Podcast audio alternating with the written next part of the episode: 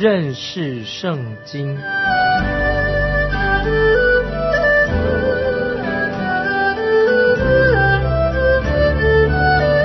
认识上帝的话，把上帝的话带到全世界。本节目是由认识圣经机构和环球广播电台联合制作，欢迎收听。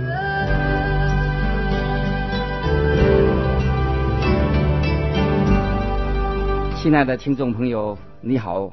欢迎收听认识圣经，我是麦基牧师。我们现在来到圣经里面的最精彩的一部分，这是圣经里面主耶稣的祷告，也是一个很长的祷告。我觉得这是一个公开祷告的一个范例，做我们的一个模范，我们可以学习。听众朋友，如果你不能够在三分钟之内祷告完毕的话，那么你的祷告可能是它就是长了一点。我认为简短的祷告。重点式的祷告比那些长篇大论的祷告更为有效。听众朋友，你可以做参考。有些祷告会，我们参加祷告会的时候，令人感到很沉闷啊，可能就是因为太长的啊。这个时候，我们看见主耶稣在这个小楼上，主耶稣做教导的工作。主耶稣的教导就好像爬楼梯一样，也像爬山一样。现在来到一个顶点了，进入一个高峰。现在我们要明白这段经文。现在我先要用一些这些属灵的先进们，他们提到约翰福音十七章的看法。对约翰福音十七章，有些属灵的童工们以前曾经提过，提到这一章他们的观点。有一位叫做亨利马太的人，亨利马太说，紧接着最完整、最安慰人的主耶稣教导之后，这个是一个最精彩的祷告。这是亨利马太他所说的。他说：“这是最完整的、最安慰人的，在主耶稣教导之后的一个精彩的祷告。”又有一位有名人，大家都认识，马丁路德，宗教改革马丁路德。他说：“他这样说，这真是超越我们所能测度的，很温暖人心的，很真诚的祷告。主耶稣所祷告的是为我们祷告。”他向父神敞开他自己的心灵，向着天父祷告，这是很真诚的、很简单的，又有深度、又丰富、很宽广的。没有人能够像主耶稣这样的祷告。这是马丁路德所说的。还有一位学者莫兰登，莫兰登先生他这样说：不论在天上或者地上的，从来没有听过圣子耶稣像天父。圣父这样更尊贵、更圣洁、更多结果子、不同凡响的祷告，这是莫兰登这位先生所说的。他说：“不能在天上或者在地上，从来没有听过像圣子、像天父，主耶稣像天父这样尊贵、这么圣洁、为主为神结果子、不同凡响的祷告啊！”再提一位约翰诺斯。这个人啊，他所说的，这个人一生之中，他说他自己不晓得读过多少遍关于这篇的祷告，在他临终之前，这个约翰诺克斯，他的妻子就问他说：“先生，你要我读什么给你听吗？”他的先生就回答说：“请你再把约翰福音十七章的经文再给我读一遍因为这段经文约翰福音十七章。”让我的生命全然的改变，使我全然的信靠神。这是约翰诺克斯妻子临终之前读给他听的。听众朋友，我们可以还找到其他的很多的关于约翰福音十七章的。那么还有一位主教，他曾经是英王亨利第八世的主教。这位主教为主耶稣殉道之前，最后他所读的经文也是约翰福音十七章。那么，约翰福音十七章实在是圣经里面很感人的、感动人的。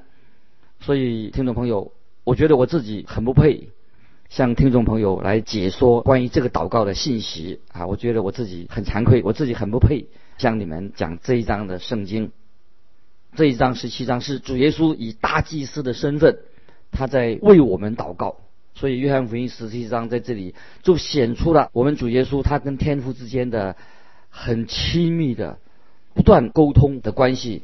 主耶稣过着祷告的生活，主耶稣常常自己单独的祷告，特别在他开始服侍的时候，主耶稣上山常常独自祷告。他一个人常常自己退到山上去祈祷，或者整夜的在祷告。所以主耶稣是我们每一个人的伟大的代祷者。他今天仍然为你为我祷告，不断的为我们祷告。我们这位救主太奇妙了，感谢神，神垂听我们的祷告。我们也知道天父上帝也应允了主耶稣的祷告。今天神也要回应听众朋友的祷告。当然，我们知道神并不一定按照我们所求的来回应我们。有时神对你我的祷告，他的回答是什么？不，神对我们的回答是不同意，或者神要用不同的方法，在不同的时候，按照他的意思来成就、成全我们所祈求、所祷告的。在约翰福音第十一章四十一、四十二节，主耶稣也曾经这样的祷告说：“这是约翰福音第十一章四十一、四十二节，主耶稣说：‘父啊，我感谢你，因为你已经听我。’”我也知道你常听我，但我说这话是为周围站着的众人，叫他们信是你差的我来。这是主耶稣在约翰福音十一章四十一、四二节主耶稣所说的，主耶稣所做的一个祷告。听众朋友，我们要明白这件事情。有时候我们为自己祷告，为自己祷告好不好呢？当然，为自己祷告并不是不好啊，不是不好啊，也不是为了自私的原因。当我们向神祈求祷告的时候，当然我们要调整我们自己的心态，不但调整我们的心态，也调整我们自己的生活，要向着神。我们必须要知道，越来越明白神的旨意是什么，是按照神的旨意来祷告。就像一种乐器，我们要弹奏乐器之前要做什么？先要调音，对不对？先调音，再能够弹奏这个乐器。所以我们开始为别人代祷之前，为别人祷告的时候。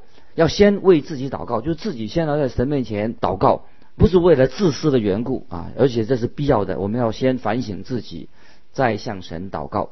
好，现在我们来看约翰福音第十七章第一节，耶稣说了这话，就举目望天说：“父啊，时候到了，愿你荣耀你的儿子，使儿子也荣耀你。”这里说到主耶稣说了这话，那么耶稣说了哪些话呢？就是从约翰福音十三章到十六章，都是主耶稣所说的话了。约翰福音十三、十六都是主耶稣说话的。现在主耶稣这个时候开始，他不再和门徒说话了。主耶稣自己现在对天上的父、对父神说话了。虽然这一章是主耶稣对天父说话，但是仍然是为了门徒的益处，他也是为了今天你我的好处，为我们的益处，主耶稣向天父说话。感谢神，今天主耶稣仍然在天父的右边，为着我们听众朋友祷告，是坐在天父右边的代祷者。我真不知道主耶稣现在正在为你为我祷告些什么事情，他仍然是为你为我祷告。现在我们就看看主耶稣向天父祷告是怎么祷告。我们知道，在登山宝训里面，我们大家很熟悉的这个所谓主祷文，其实这个不算是一个真正真正所谓主耶稣的祷告，因为那是讲主耶稣教导门徒要如何祷告。所以登山宝训里面所谈到的那个祷告那个主祷文呢，是主耶稣教导门徒要如何祷告。所以在主祷文里面，当主耶稣说我们在天上的父，他所指的是什么？就是我们信徒所有信徒天上的父。那么在这里。主耶稣也称天父神为父的意思是不一样的。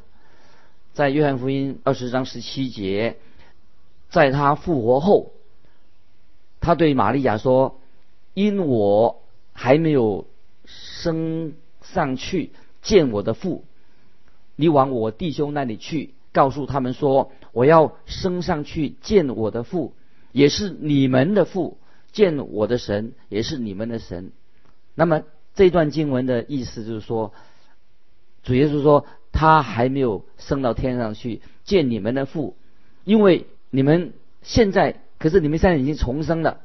那么主耶稣自己他是三位一体的真神当中，三位一体真神的当中，他自己也称神作为我的父，所以三位一体是父子圣灵，所以只称天父。我的父，那么当主耶稣他不会啊自己啊，主耶稣他不会向天父祷告说免我们的我们的债，赦免我们的罪，因为主耶稣他自己没有罪的，所以这个祷告是不一样。所以主耶稣是无罪的，主耶稣自己他不会这样的祷告，因此我们自己不可以像约翰福音十七章耶稣的祷告一样啊，我们跟他祷告不太一样，因为这是主耶稣他自己的祷告，所以约翰福音十七章是主耶稣他自己的祷告。在这里我们看见主耶稣。他这个祷告是在什么时候祷告呢？可能是主耶稣他在走路的时候。那么经上圣经上也记载说，主耶稣就举目望天，表示主耶稣的眼睛是开的，眼睛张开的祷告。当然，我们也可以祷告的时候不一定要低头祷告，也不一定是眼睛要闭起来。我们可以在走路的时候，在工作的时候，在开车的时候，随时随地我们都可以祷告。这里我们要注意，主耶稣。他一开口祷告的时候，一开始就说：“父啊，时候到了。”那么这个时候指什么时候呢？到底是什么时候？听众朋友，主耶稣所指的是神永恒当中已经所预定的时候，就如同主耶稣他所说的，他要回到永恒的时候已经到了，时候到了，要回到永恒去了。因为主耶稣是在大地还没有立根基之前，主耶稣是被要。所预定被杀的羔羊是神早已经预备好了，所以这里主耶稣说时候到了，指什么意思呢？当然是指神所预定的时间，神的羔羊要被杀的时候到了。那么我们也看到主耶稣在迦拿婚宴开始，主耶稣刚出来服侍在迦拿婚宴的时候，大家还记得在约翰福音第二章第三、第四节，在约迦拿婚宴的时候没有酒了，主耶稣。说过什么？看约翰福音第二章第三、第四节，主耶稣他说啊，他对他的母亲说，他的母亲对他说，他们没有酒了。他对母亲回答说：“母亲，我与你有什么相干？我的时候还没有到。”这是主耶稣在约翰福音第二章三四节说的。可是这个时刻，约翰福音十七章，耶稣说时候到了。那么时候怎么到了？因为主耶稣要为你的准备，为你的罪。要付代价的时候，这个时候到了。那么，所有的受造物都要看到神的爱，看到主耶稣要担当你我的罪，为你我死在十字架上。主耶稣要救赎我们，脱离死亡。那么，这不单单是主耶稣救我们脱离死亡，主耶稣而且还要在复活，让我们末日我们也复活。所以主耶稣。在祷告的时候说：“时候到了。”主耶稣说：“时候到了，愿你荣耀你的儿子，使儿子也荣耀你啊！”在主耶稣祷告说：“时候到了，愿你荣耀你的儿子，使儿子也荣耀你。”所以耶稣基督的死证明了，在天上的父父神是一位慈爱的天父。我们的天父是神爱世人，甚至将他的独生子赐给我们世人，赐给世人。主耶稣是圣子。神的儿子独生子，他要从死里复活，复活以后，他要回到天家。我们的天父要赐给主耶稣一个超乎万民之上的名，万期都要跪拜主耶稣这位荣耀救主耶稣是他的名字。所以主耶稣祷告的时候说：“愿你荣耀你的儿子，使儿子也荣耀你。”所以这句话啊，这句话是非常值得我们思考，是非常。奥秘的。接着我们来看第二节，约翰福音第十七章第二节。正如你曾赐给他权柄管理凡有血气的，叫他将永生赐给你所赐给他的人。主耶稣做这个宣告，很令人惊奇啊！这里主耶稣说：“正如你曾赐给他权柄管理凡有血气的，叫他将永生赐给你所赐给他的人。”这个宣告，听众朋友是不是很奇妙？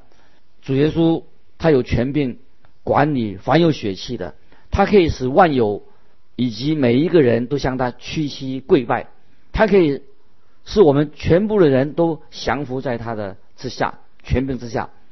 虽然他有权柄管理凡有血气的，但是主耶稣从来不强迫人做任何的事情。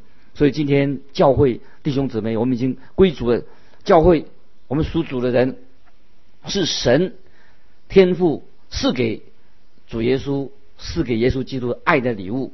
所以主耶稣要将永生赐给你所赐给他的人，就是神把永生赐给神所预定得救的人。这里就引起，也就是又谈关于神的拣选跟人自由意志的问题。教会里面有时神学上讨论的神的拣选跟人人的自由意志这些问题。这个时候我们啊目前不深入探讨这个问题，以后我们可以有机会再谈。如果神愿意告诉告诉我谁是神所拣选的，如果神愿意告诉我们某某人是神所拣选的，那我就就要把福音。传给他就好了。神所拣选是谁，我就传给他。但是神并没有这样告诉我，我也不知道谁是神所拣选的。但神说，很清楚的告诉我们说，凡愿意的都可以来到他的面前。那么就是说，神给每一个人都有相等的机会。如果你不愿意来，那你就不能够找怨口、怨天尤人啊，找借口怨神，因为你自己不愿意来嘛。如果你拒绝了神给你的机会，听众朋友，这是很危险的事情，你就会被被定罪。听众朋友，盼望我们没有被神定罪，我们愿意来到神的面前。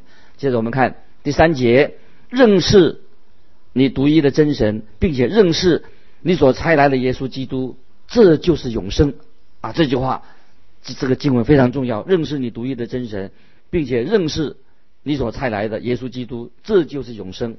神的拣选是否会让一些人就失去了机会呢？不会的，永生是赐给。认识独一的真神的人，并且认识这个人，认识啊神所差来的啊耶稣基督，就可以得到永生。今天听众朋友，如果你渴望认识这位真神，而且他所差来的耶稣基督吗？如果你愿意的话，那么这个就是你的机会，你可以成为神的儿女，你就是神所拣选的。凡是听见主耶稣呼召的人，而且回应主耶稣的人，就神就赐给他们永生，这是何等的福分！好，所以今天听众朋友，你有自由意志，可以来到耶稣基督面前，使你能够认识这位独一的真神。这里要特别注意，单单的认识耶稣、主耶稣、耶稣不够，重要的是你要认识主耶稣，他到底是谁？你认识耶稣是基督吗？是救主吗？同样的，单单的你说啊，我信了，信，单单的信还不行，但是你知道你信什么？你到底信的内容是什么？这是很重要的。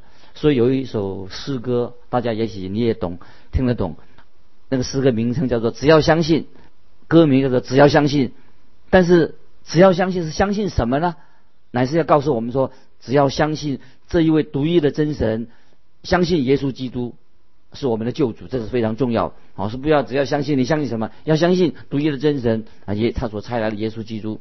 我再引用一位布道家斯布真的话说：斯布真曾经。斯布真曾经这样说：“在基督里的喜乐救了你啊！意思是说，不是在基督里面有快乐的救了你，乃是耶稣基督拯救了你。重要的不是你不是你在基督里的信心，信心只是一个媒介，信心本身并不能够救你。重要的是耶稣基督的宝血和耶稣为我们所做的，是耶稣基督救了我们，我们相信他，这个才是重要的。”今天有些人可能他信错了，信错了对象，所以信心的对象，你信什么？这个对象非常重要。我们所的对象当然就是我们的奇妙的救主耶稣。认识你独一的真神，并且认识你所猜的耶稣基督，就是永生。所以我们也圣经告诉我们，信道是从听道而来的，听道是从神的话，从耶稣基督的话来的。那么神的话是怎么说的呢？就是说到福音是主耶稣。为我们的罪定死在十字架上，主耶稣被埋葬了，主耶稣又复活了，这些都是真理的事实。我们知道这些事实，并且我们回应这些事实，这个就是我们的信心。信心就是我们相信耶稣基督是我们自己的救主，认识神也认识耶稣基督，这样就是这样的永永生。这时我们就得到永生。耶稣是他的名字啊，是救主的意意思。基督。这是耶稣的称号，是弥撒亚，是以色列的王的意思。认识主耶稣，就是让我们可以在恩典当中慢慢成长，越来越认识耶稣基督。当我们越来越认识主耶稣基督的时候啊，我们的信心就能够加强，越能够确信。没有救恩的确据的人，就是我们不知道信什么，没有救恩的确据的人呐，很可能是你还没有得救，或者说你只是一个属灵的婴儿。既然是一个属灵的婴孩的话，我们要长进，所以我们必须要成长，慢慢成长，灵命成长，多认识圣经，知道自己是一个蒙恩得救的人。永生，我们所得永就是你认识独一的真神和耶稣基督。所以为什么我们要参加认识圣经、听圣经、读圣经这个重要的原因？很多人常常留在外面，因为他不知道自己得救没有得救，他根本莫名其妙啊！所以我们要多明白神的话。接着我们来看第四节，约翰福音十七章第四节：我在地上已经荣耀你，你所托付我的事，我已成全了啊！这主耶稣他自己最后他对天父的报告。他要交托给天父了，在主耶稣还没有定死在十字架上之前，对神来说，神的话还没有应验，但是神的话语当然必然应验。主耶稣所说的话，神所说的话，安定在天，永不动摇，必然应验。所以主耶稣将要定死在十字架上，主耶稣三天以后复活，所以主耶稣在十字架上他说成了。约翰福音十九章三节，定十字架说他成了，完成了。他的事工了，所以主耶稣定十字架复活，然后说成了，表示我们知道主耶稣神的救恩的计划已经完成了，主耶稣已经做了他该做的事情，那么我们可以可以标上一个句点，表示说主耶稣已经完成了他自己的工作，所以今天听众朋友，我们靠我们自己实在是我们自己并没有什么功劳。得救的功劳不在我们，在主耶稣。所以救赎的福音不是神要你做什么，而是神告诉你，他已经为你成就了一切的事情，成了。如果你回应神的应许，回应福音，那你就是一个蒙恩得救的人。接着我们看第五节，第五节，父啊，现在求你使我同你享荣耀，就是未有世界以先，我同你所有的荣耀。这是菲利比书，我们看第二章，这里看我们看见主耶稣。菲利比书第二章说到主耶稣反倒虚己，有些人以为说解释说啊虚己就是把耶稣他自己的神性都完全的倒倒空了，可是不是这样子的。约翰说的很清楚，主耶稣道成肉身，主耶稣小时候在玛利亚的由他出生是一个小婴孩的时候，主耶稣他是一个百分之百就是神，所以主耶稣。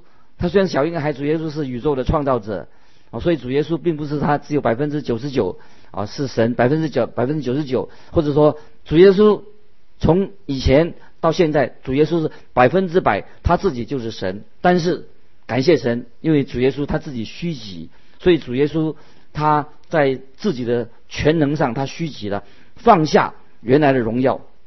所以在圣诞节，很多人。花很多时间去装饰那些牧羊人啊，有天弄天使的，还有三博士等等。亲爱的听众朋友，啊，这种，这是我们当然这是一种庆祝啊。但是主耶稣是荣耀的主，他是宇宙的万物的创造者，每个人都要向他朝拜。比如说今天如果有一个政治领袖他死了，啊，大家都远道来参加他的丧礼。但是主耶稣降生的时候，全世界也应该来朝拜他，或者这位，可是他们却。没有这样做，但是神也没有这样要求我们。但是今天我们基督徒要把神的荣耀放在第一位。我们也知道说，现在主耶稣他要回到天上的，他要回到自己的荣耀里面。所以主耶稣在地上的时候是把他的荣耀暂放一边。接着我们看第六节：你从世上赐给我的人，我已将你的名显明与他们，他们本是你的，你将他们赐给我，他们也。遵守了你的道，我们感谢神。在第二节说到赐给我的人，第六节说到说你从世上赐给我的人，你将他们赐给我。第九节说却为你所赐给我的人祈求，还有十二节说求你因你所赐给我的名保守他们啊，因你所赐给我的名保守了他们。现在我们知道主耶稣他所谈的话跟天父。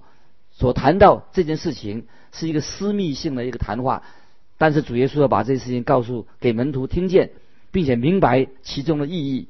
所以今天哎，我们也听到这样主耶稣这样祷告，主耶稣在现在在神天父的右边，他也谈论到我们的事，谈到你的事，实在是太奇妙了。如果今天你是属于主的人，主耶稣今天也跟我们的天父正在谈到你我，主耶稣和属他的人有一个奇妙的关系，我们是属于天父的，父神把我们赐给了主耶稣。